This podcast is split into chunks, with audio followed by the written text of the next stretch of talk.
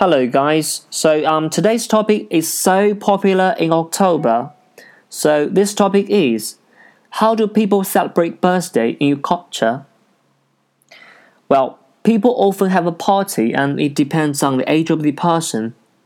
As for children, they have some friends to join them at home, and older people prefer a meal at a restaurant. Of course, a birthday cake is traditional, with the number of candles equal to the age of the birthday boy or girl. Many adults don't like to be reminded of this though. 对于这样的题目呢，我们应该选择去分情况讨论。People they can divide it into two person, the children and adults. So we can just have different perspective toward the different kinds of topics, right? So if you're interested in preparing this topic, and you can have a try in this kind of platform. And thank you for joining us and see you guys tomorrow.